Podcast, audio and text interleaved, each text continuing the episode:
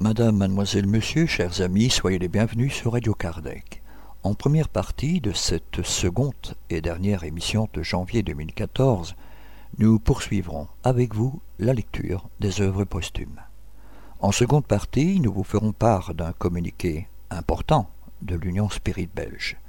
Cette 173e émission se terminera par les séquences habituelles, à savoir l'agenda des activités spirites francophones que vous avez bien voulu nous communiquer, ainsi que les avis et annonces de nos divers partenaires.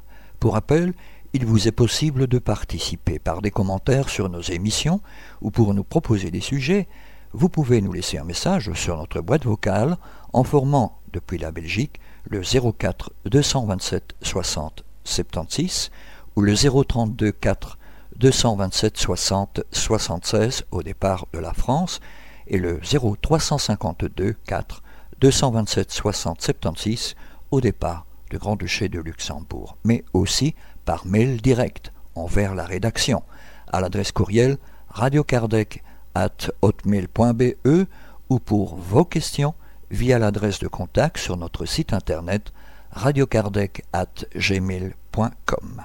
Nous vous souhaitons une très bonne écoute et à bientôt. La route de la vie. La question de la pluralité des existences a depuis longtemps préoccupé les philosophes et plus d'un a vu dans l'intériorité de l'âme la seule solution possible des problèmes les plus importants de la psychologie. Sans ce principe, ils se sont trouvés arrêtés à chaque pas et acculés dans une impasse dont ils n'ont pu sortir qu'à l'aide de la pluralité des existences.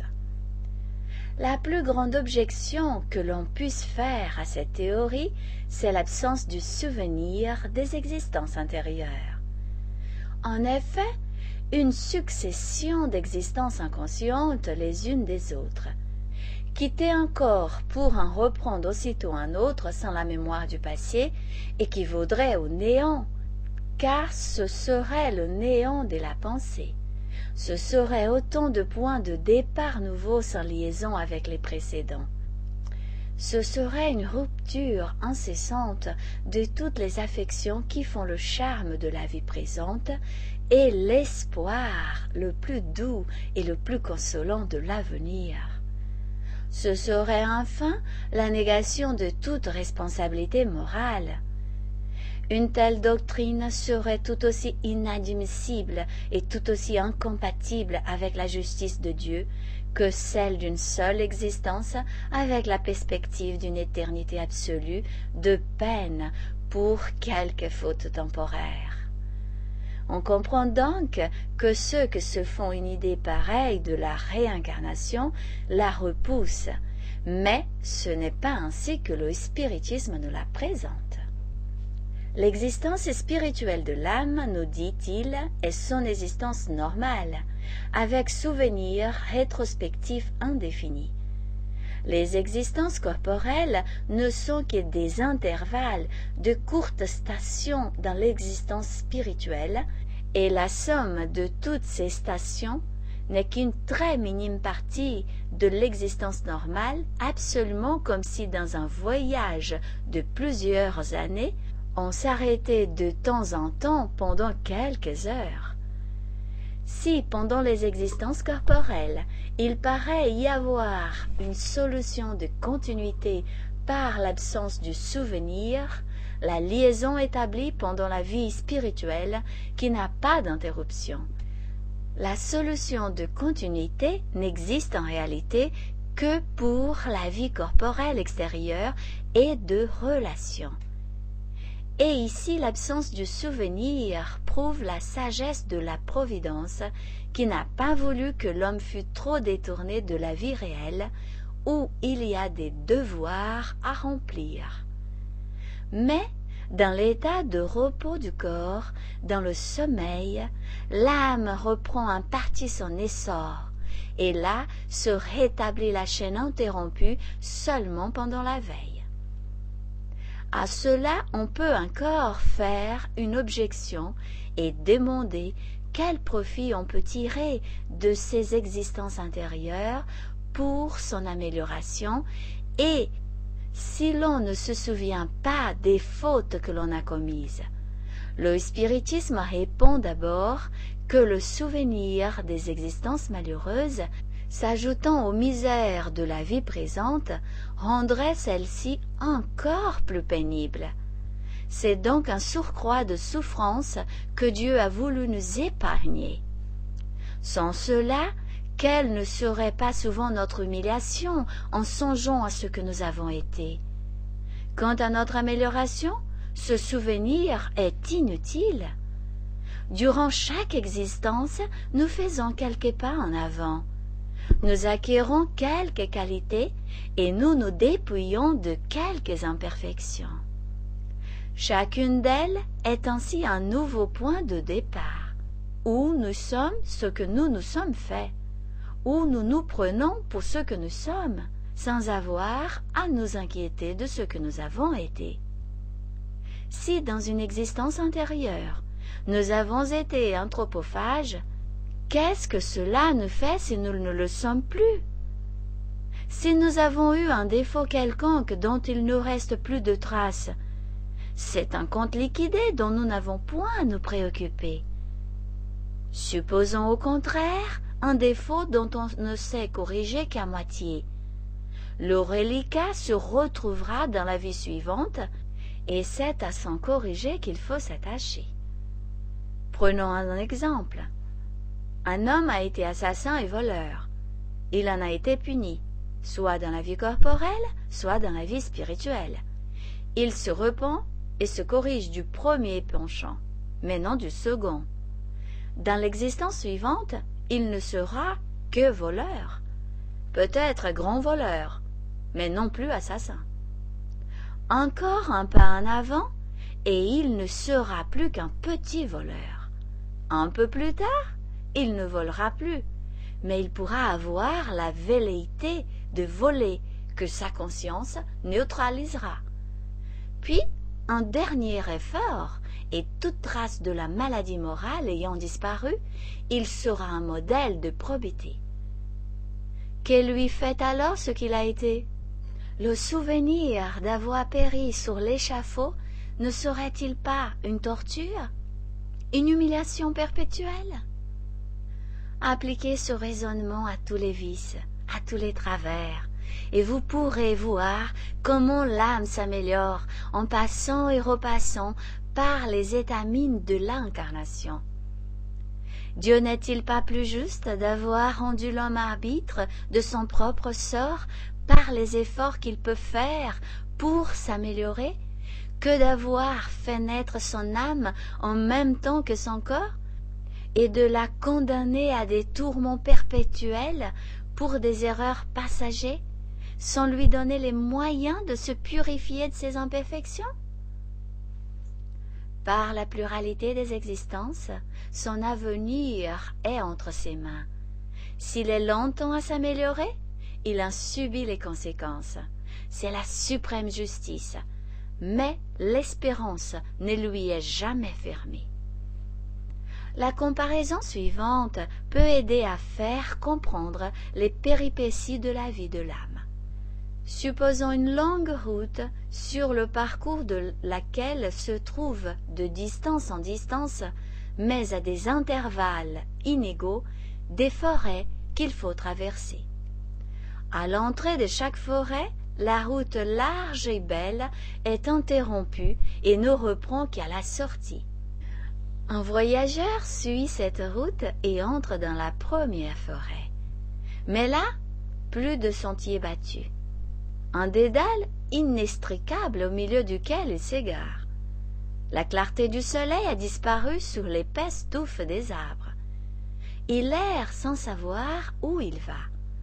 Enfin, après des fatigues inouïes, il arrive aux confins de la forêt, mais accablé de fatigue, déchiré par les épines, meurtri par les cailloux. Là, il retrouve la route et la lumière, et il poursuit son chemin cherchant à se guérir de ses blessures.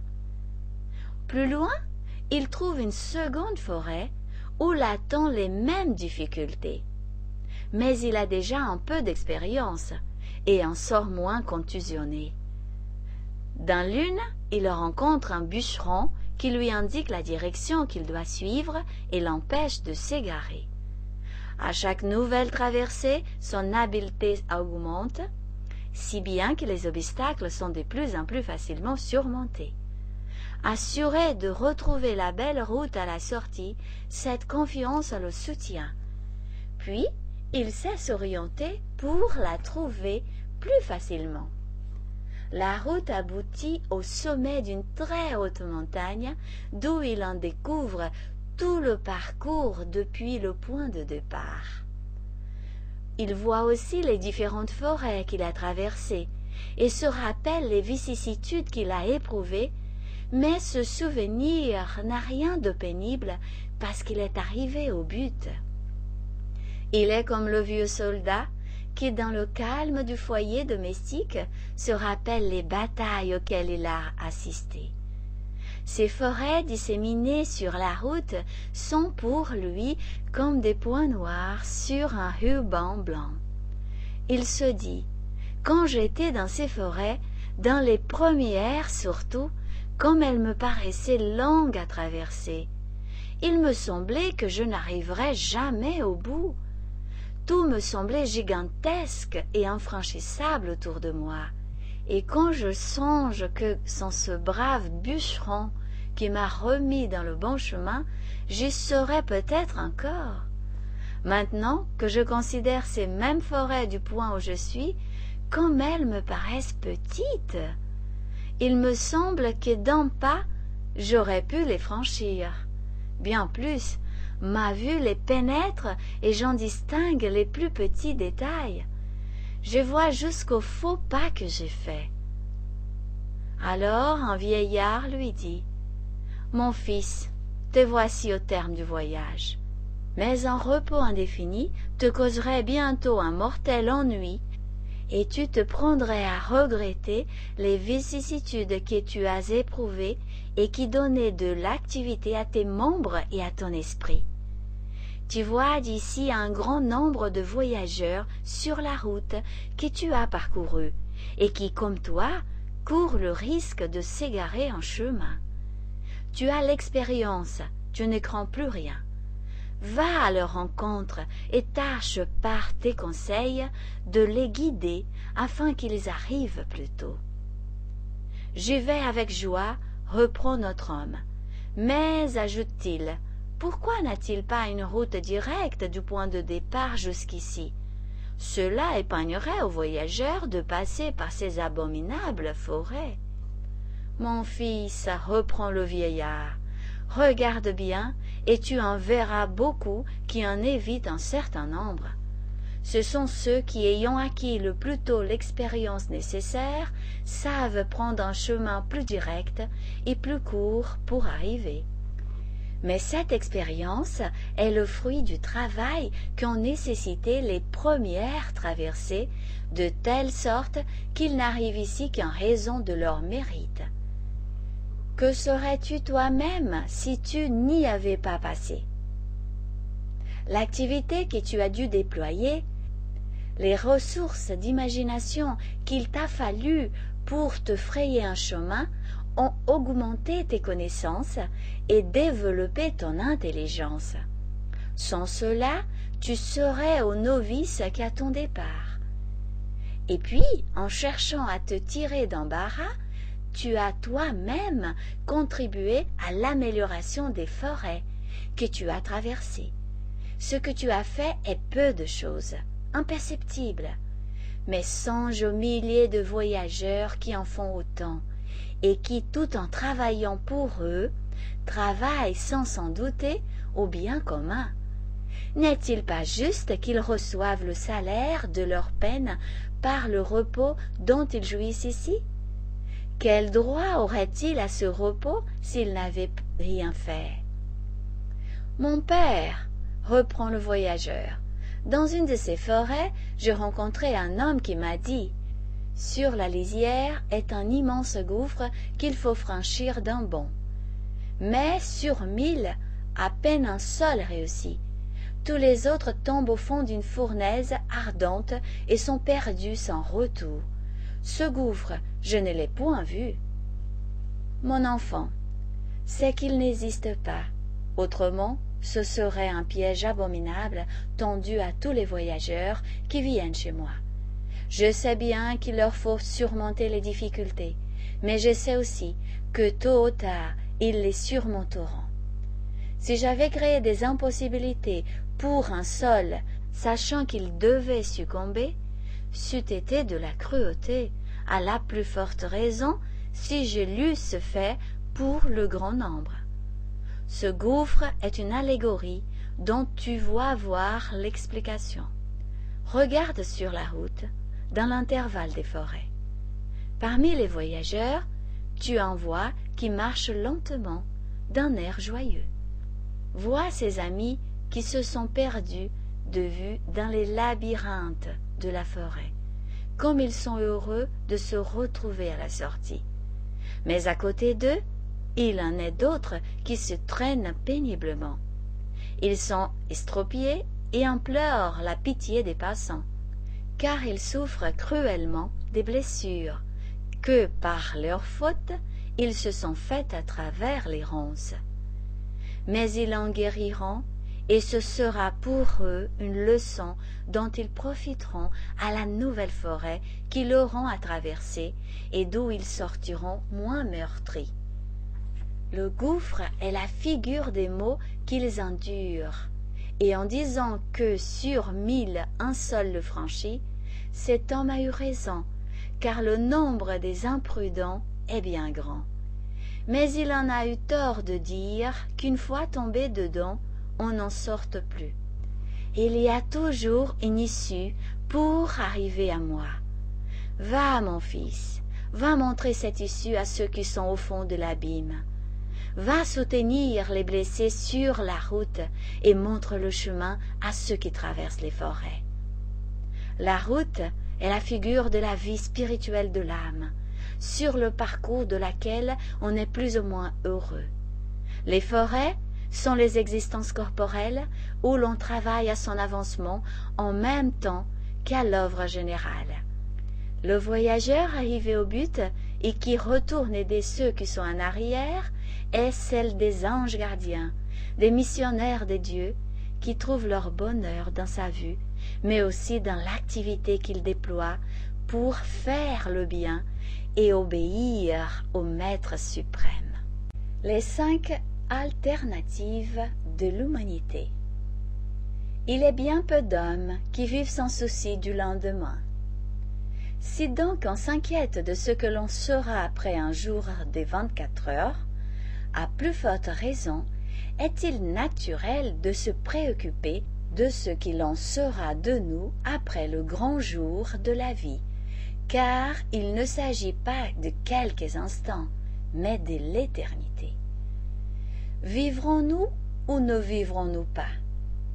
Il n'y a pas de milieu. C'est une question de vie ou de mort. C'est la suprême alternative. Si l'on interroge le sentiment intime de la presque universalité des hommes, tous répondront Nous vivrons. Cet espoir est pour eux une consolation. Cependant, une petite minorité s'efforce, depuis quelque temps surtout, de leur prouver qu'ils ne vivront pas.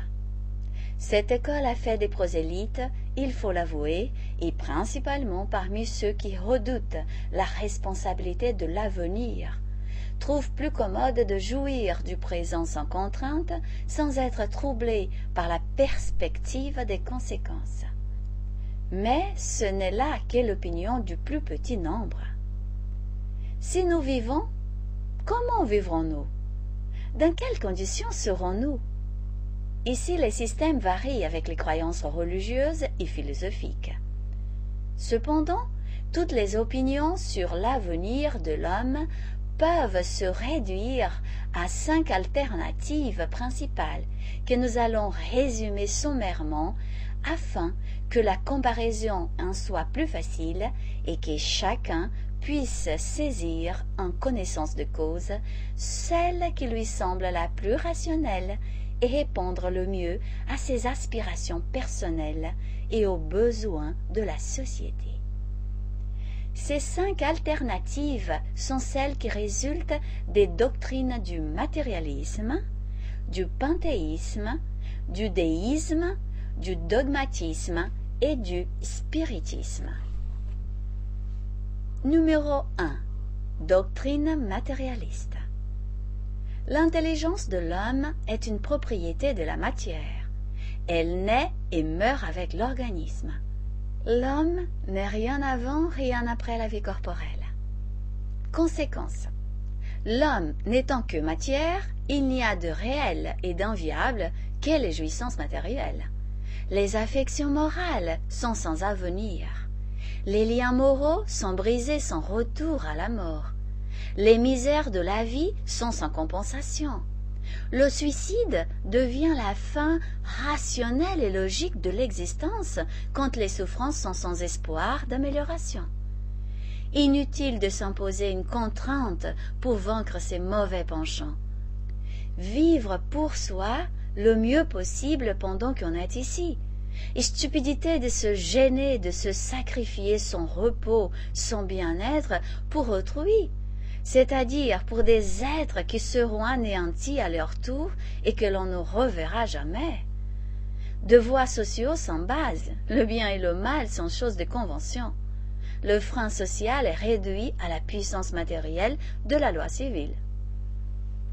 Remarque, il ne sera peut-être pas inutile de rappeler ici à nos lecteurs quelques passages d'un article que nous publions sur le matérialisme dans le numéro de la revue d'août 1868. Le matérialisme, disions-nous, en s'affranchissant comme il ne l'avait fait à aucune époque, en se posant un régulateur suprême des destinées morales de l'humanité, a eu pour effet d'effrayer les masses par les conséquences inévitables de ces doctrines pour l'ordre social. Par cela même, il a provoqué en faveur des idées spiritualistes une énergique réaction qui doit lui prouver qu'il est loin d'avoir des sympathies aussi générales qu'il le suppose, et qu'il se fait étrangement illusion s'il espère un jour imposer ses lois au monde. Assurément, les croyances spiritualistes du temps passé sont insuffisantes pour ce siècle-ci elles ne sont pas au niveau intellectuel de notre génération. Elles sont, sur bien des points, en contradiction avec les données certaines de la science. Elles laissent dans l'esprit des idées incompatibles avec le besoin du positif qui domine dans la société moderne. Elles ont en outre le tort immense de s'imposer par la foi aveugle et de proscrire le libre examen. De là, sans aucun doute, le développement de l'incrédulité chez le plus grand nombre. Il est bien évident que si les hommes n'étaient nourris dès leur enfance que des idées de nature à être plus tard confirmées par la raison, il n'y aurait pas d'incrédules. Que des gens ramenés à la croyance par le spiritisme nous ont dit si l'on nous avait toujours présenté Dieu, l'âme et la vie future d'une manière rationnelle, nous n'aurions jamais douté. De ce qu'un principe reçoit une mauvaise ou une fausse application, s'ensuit-il qu'il faille le rejeter? Il en est des choses spirituelles comme de la législation et de toutes les institutions sociales. Il faut les approprier au temps, sur peine de succomber.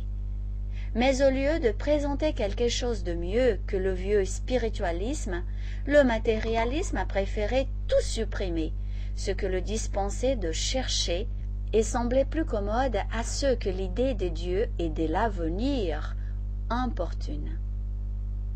Que penserait-on d'un médecin qui, trouvant que le régime d'un convalescent n'est pas assez substantiel pour son tempérament, lui prescrirait de ne rien manger de tout? Ce que l'on s'étonne de trouver chez la plupart des matérialistes de l'école moderne, c'est l'esprit d'intolérance poussé à ses dernières limites, eux qui revendiquent sans cesse le droit des libertés de conscience.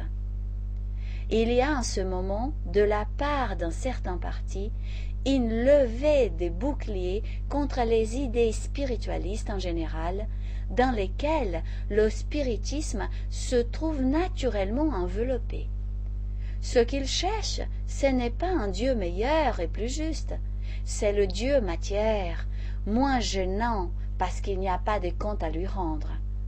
Personne ne conteste à ce parti le droit d'avoir son opinion, de discuter les opinions contraires, mais ce que l'on ne saurait lui concéder, c'est la prétention au moins singulière pour des hommes qui s'y posaient un apôtre de la liberté d'empêcher les autres de croire à leur manière et de discuter les doctrines qu'ils ne partagent pas.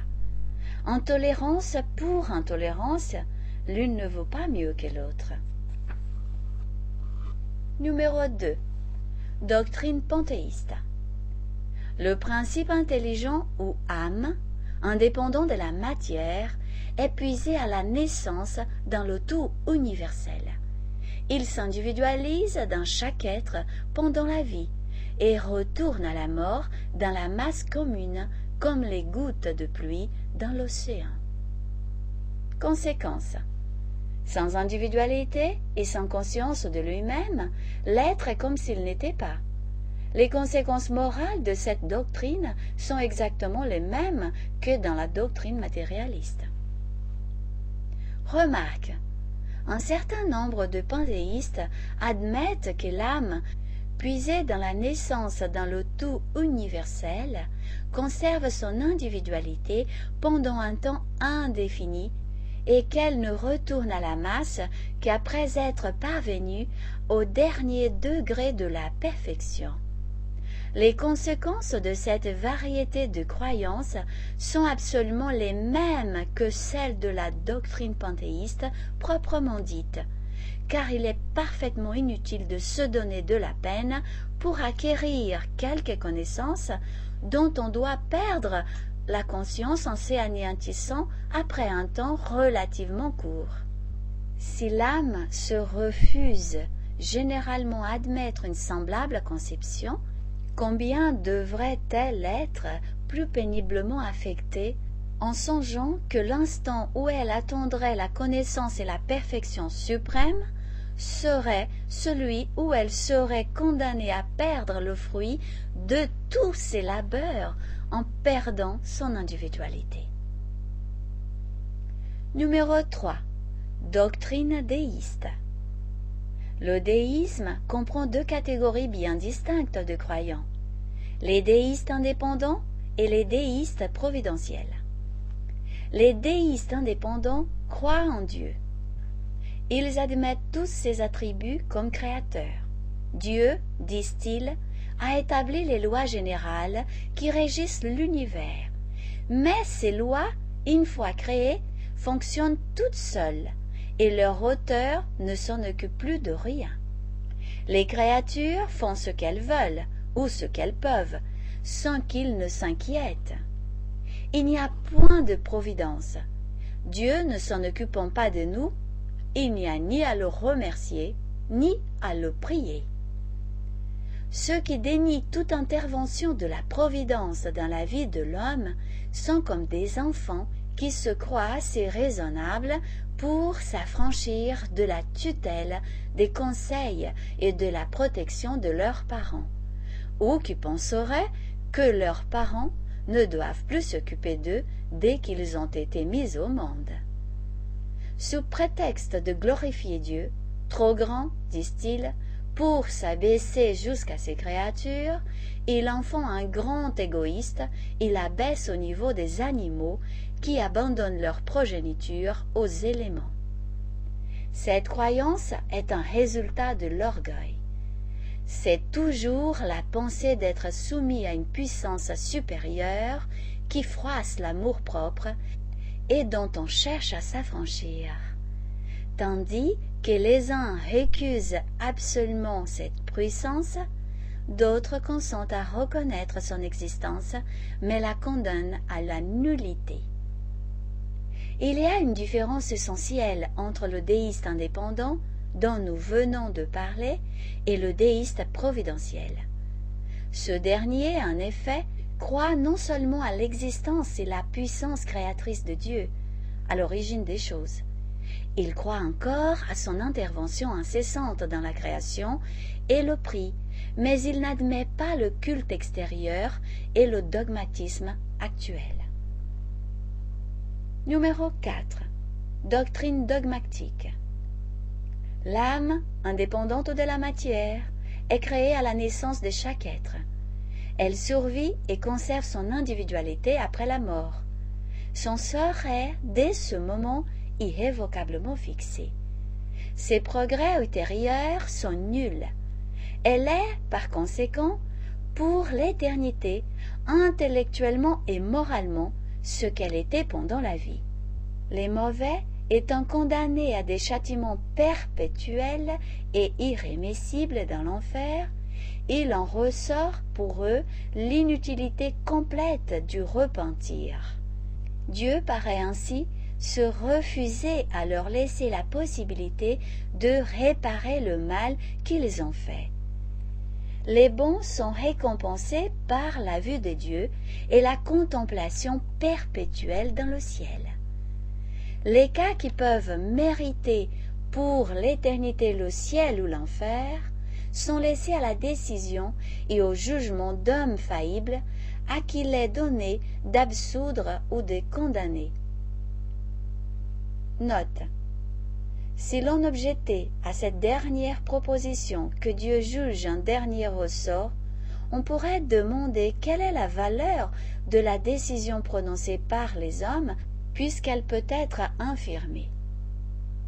Séparation définitive et absolue des condamnés et des élus. Inutilité des secours moraux et des consolations pour les condamnés.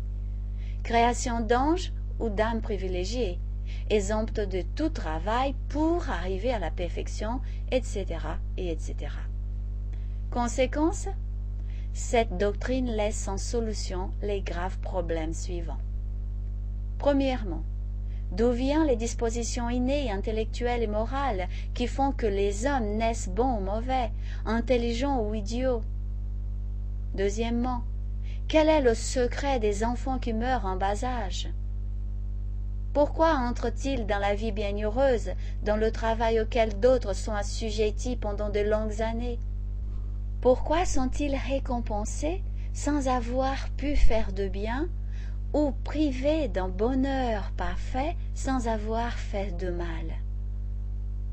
Troisièmement, quel est le sort des crétins et des idiots qui n'ont pas la conscience de leurs actes? Quatrièmement, où est la justice des misères et des infirmités de naissance, alors qu'elles ne sont le résultat d'aucun acte de la vie présente. Cinquièmement, quel est le sort des sauvages et de tous ceux qui meurent forcément dans l'état d'infériorité morale où ils se trouvent placés par la nature même, s'il ne leur est pas donné de progresser ultérieurement? Sixièmement, pourquoi Dieu crée-t-il des âmes plus favorisées les unes que les autres?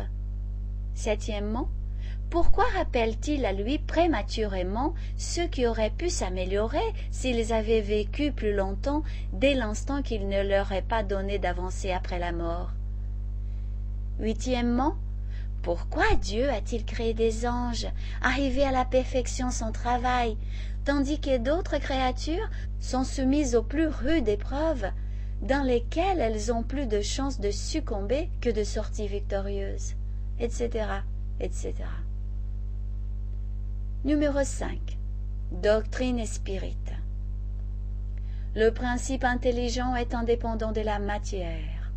L'âme individuelle préexiste et survit au corps. Même point de départ pour toutes les âmes sans exception. Toutes sont créées simples et ignorantes et sont soumises au progrès indéfini. Point des créatures privilégiées et plus favorisées les unes que les autres. Les anges sont des êtres arrivés à la perfection après avoir passé, comme les autres créatures, par tous les degrés de l'infériorité. Les âmes ou esprits progressent plus ou moins rapidement en vertu de leur libre arbitre, par leur travail et leur bonne volonté. La vie spirituelle est la vie normale. La vie corporelle est une phase temporaire de la vie de l'esprit, pendant laquelle il revêt momentanément une enveloppe matérielle dont il se dépouille à la mort. L'esprit progresse à l'état corporel et à l'état spirituel. L'état corporel est nécessaire à l'esprit jusqu'à ce qu'il ait atteint un certain degré de perfection. Il s'y développe par le travail auquel il est assujetti pour ses propres besoins et il acquiert des connaissances pratiques spéciales. Une seule existence corporelle étant insuffisante pour lui faire acquérir toutes les perfections, il reprend encore aussi souvent que cela lui est nécessaire, et à chaque fois il arrive avec le progrès qu'il a accompli dans ses existences intérieures et dans la vie spirituelle. Lorsqu'il a acquis dans le monde tout ce qu'il peut y acquérir, il le quitte pour aller dans d'autres mondes plus avancés intellectuellement et moralement, de moins en moins matériels, et ainsi de suite jusqu'à la perfection dont est susceptible la créature. L'état heureux ou malheureux des esprits est inhérent à leur avancement moral. Leur punition est la conséquence de leur endurcissement dans le mal, de sorte qu'en persévérant dans le mal, ils se punissent eux-mêmes. Mais la porte du repenti ne leur est jamais fermée et ils peuvent, quand ils le veulent, revenir dans la voie du bien et parvenir avec le temps à tous les progrès. Les enfants qui meurent en bas âge peuvent être plus ou moins avancés, car ils ont déjà vécu dans des existences antérieures où ils ont pu faire le bien ou commettre de mauvaises actions. La mort ne les affranchit pas des épreuves qu'ils doivent subir, et ils recommencent en temps utile une nouvelle existence sur la terre dans des mondes supérieurs selon leur degré d'élévation. L'âme des crétins et des idiots est de la même nature que celle des tout autres incarnés. Leur intelligence est souvent supérieure et ils souffrent de l'insuffisance des moyens qu'ils ont pour entrer en relation avec leurs compagnons d'existence, comme les muets souffrent de ne pouvoir parler. Ils ont abusé de leur intelligence dans leur existence intérieure et ont accepté volontairement d'être réduits à l'impuissance pour expier le mal qu'ils ont commis etc., etc. Chers amis, restez à l'écoute. Nous reprendrons la suite de cette émission juste après cette première pause musicale.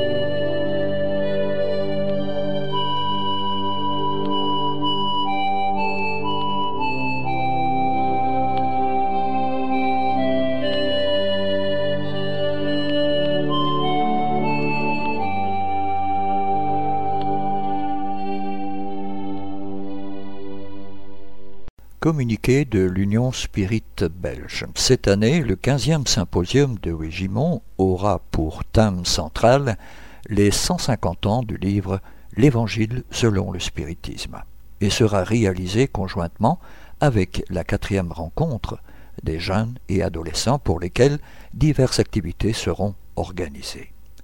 Situé dans un écrin de verdure, ce château dont les origines remontent au XVe siècle est un endroit idéal pour réaliser des activités tant pour les adultes que pour les enfants, et ceci en toute convivialité. Comme à l'accoutumée, les participants auront la possibilité de loger sur place et de se restaurer à un prix plus que démocratique. Nous profiterons de cette belle opportunité pour vivre un moment privilégié de fraternité et d'échange tout en nous instruisant. Ce séminaire sera aussi l'occasion de nous retrouver en famille, parents, enfants, petits-enfants, ou spirites, qui parfois ne se rencontrent qu'à de trop rares occasions. Dans ce but, diverses activités seront organisées, laissant une large partie aux moments conviviaux. Outre le thème central, différents sujets seront abordés de façon interactive afin de permettre un échange constant entre l'orateur et le public et créer par la même occasion une dynamique de groupe. Alors n'hésitez surtout pas et réservez la date du week-end du 17 mai 2014 dans votre agenda et de vous inscrire dès aujourd'hui via notre site internet www.spirit.be. Nous comptons sur votre présence. Mesdames et messieurs, nous voici arrivés à l'agenda des activités francophones que vous avez bien voulu nous communiquer. En Belgique, Prochaine activité du Centre d'études Spirit Alain Kardec de Bruxelles. Mercredi 22 janvier 2014, groupe de discussion de parents, jeux et jouets à donner. Tout ce que les enfants demandent à 19h30. Jeudi 23 janvier 2014, groupe d'études des apprentis de l'Évangile, la naissance du Christ, controverse doctrinaire, et ceci à 20h. Samedi 25 janvier 2014, groupe de discussion de parents. Développement de l'enfant comprend les différentes phases de développement. À 15h45, groupe des jeunes adolescents grandir, changer, groupe des enfants corps physique et père-esprit, exposé des bas spirites, causes et effets, problèmes sociaux, riches, pauvres, l'épreuve de la pauvreté et celle de la richesse, justice divine, ciel et enfer, le bien comme chemin, vers le bonheur à 18h30. Causerie Faire le bien sans ostentation. Entrée libre et gratuite 134 rue Louis App à 1040 Bruxelles. Pour de plus amples renseignements, merci de bien vouloir joindre le 0 491 74 92 34. Attention, il ne sera plus possible de rentrer après le début des cours. En France, nos amis de l'association Résonance spirituelle vous prient de prendre note de cette conférence qui aura lieu le dimanche 26 janvier 2014 à 14h30 et ceci au camping du Bois des Forts, chemin départemental 72 à Coudekerque, village 59 380, sur le thème La médiumnité, mon chemin d'occupation. À Paris, nos frères et sœurs de l'Association parisienne d'études spirites vous proposeront diverses conférences dont la première sera donnée le vendredi 24 janvier 2014 de 20h à 22h sur le thème Le phénomène spirit d'après notre frère Gabriel Delanne. Le samedi 25 janvier 2014 de 15h à 17h, ils vous parleront de l'émancipation de l'âme. Le vendredi 31 janvier 2014, de 20h à 22h, ils vous parleront de la réforme intime ou l'importance de mieux se connaître. Pour renseignements complémentaires, merci de prendre contact par la voie téléphonique en formant depuis la France le 0141 931 708 ou via courriel à l'adresse suivante mail at apes-asso.fr ou via le site de l'association www apes-asso.fr. Chers amis, merci de bien vouloir rester à l'écoute. Nous retrouverons la suite des communiqués de nos divers partenaires juste après cette dernière pause musicale.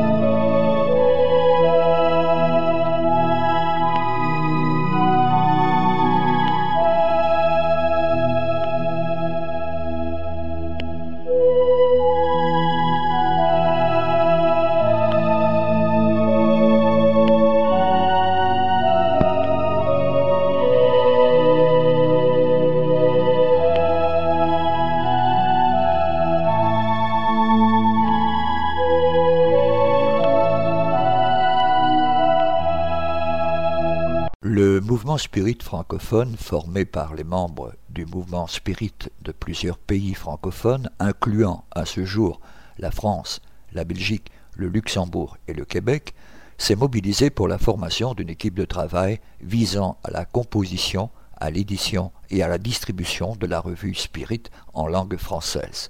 Le but de cette équipe est de diffuser plus largement la revue Spirit, de la rendre toujours plus attractive et intéressante, tant pour les spirites que pour les personnes s'intéressant au spiritisme selon l'orientation donnée par les esprits à son fondateur Alan Kardec. Vous pouvez vous abonner dès maintenant via l'adresse postale suivante, Monsieur Jean-Pierre Pipineau, 9 Chemin du Pinge, le passage 47 520 France. La revue Spirit, un an, quatre numéros, 20 euros.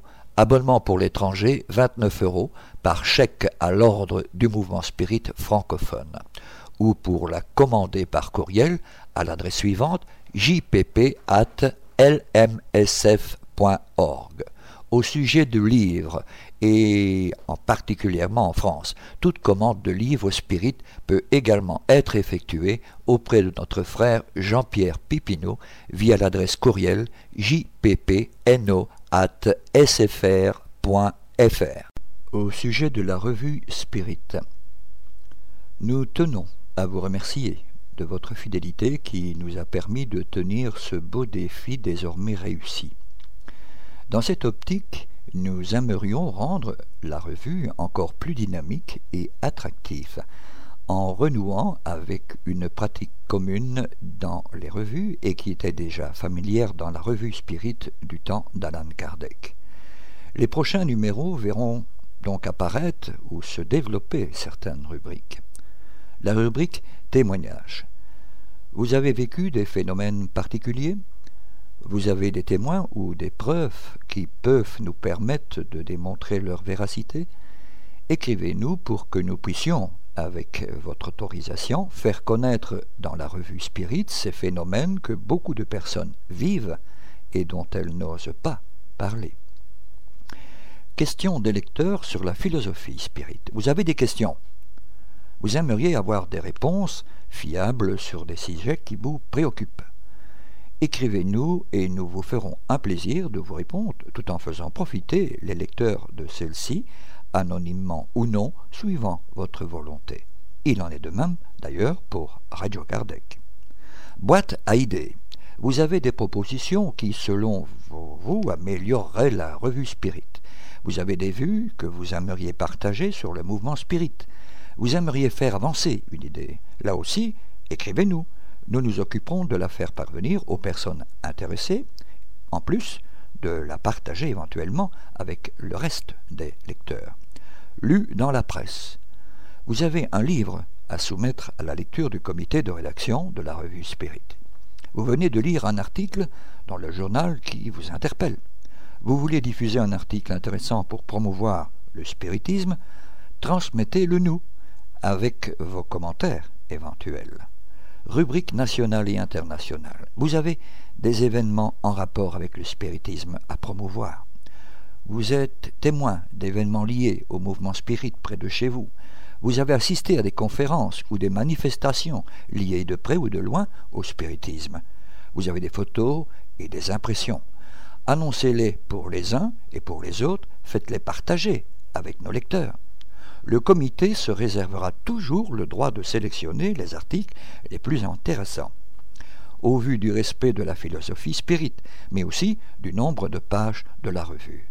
Le comité de rédaction pourra ne pas donner suite à certaines propositions s'il estime que le doute existe quant à la véracité ou l'interprétation de phénomènes vécus ou proposés. Vos plumes, donc.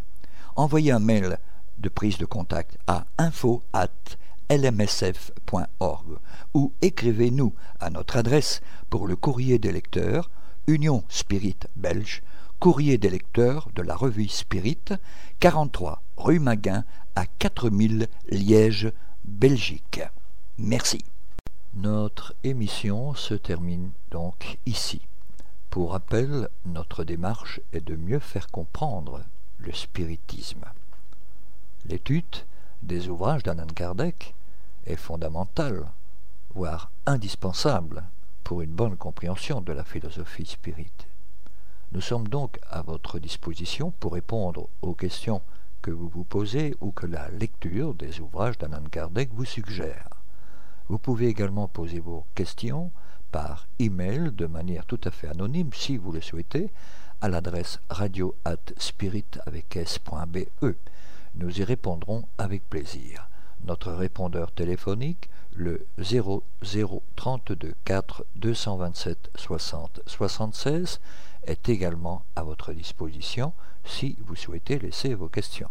Si par contre vous préférez nous écrire, nous répondrons à vos demandes lors de l'une de nos prochaines émissions. Vous pouvez envoyer votre courrier à l'attention du président de l'Union Spirit Belge, M. Jean-Paul Évrard, 43 rue Maguin à 4000 Liège, Belgique, ou votre demande d'information sur un thème précis directement auprès du coordinateur des émissions, M. Gérard Donny, hotmail.be. Merci de votre attention et à bientôt.